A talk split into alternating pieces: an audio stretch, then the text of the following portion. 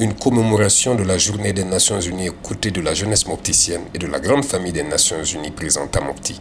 Modibou Traoré est le président du Conseil régional de la jeunesse de Mopti. Aujourd'hui, nous sommes très contents par rapport à l'organisation de cette journée qui marque l'adhésion de la jeunesse mopticienne vraiment aux différentes activités que les agents des Nations Unies sont en train de mener au niveau de la région de Mopti.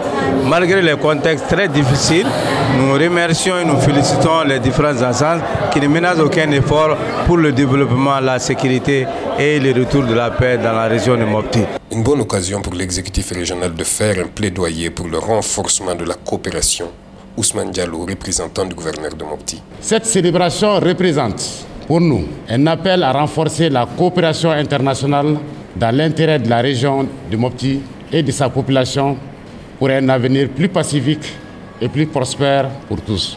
Cette journée représente aussi notre agenda commun. Elle nous rappelle que la paix est le seul combat qui vaille d'être menée. Cette commémoration mopticienne de la journée des Nations Unies a aussi été l'occasion de répondre aux questions du public. Fatou Diengcham, chef du bureau MINUSMA Mopti. Ça a été pour nous l'occasion d'expliquer un peu le mandat de la MINUSMA. Aussi, on a eu des activités culturelles par la force, danse sénégalaise. L'audience a bien apprécié.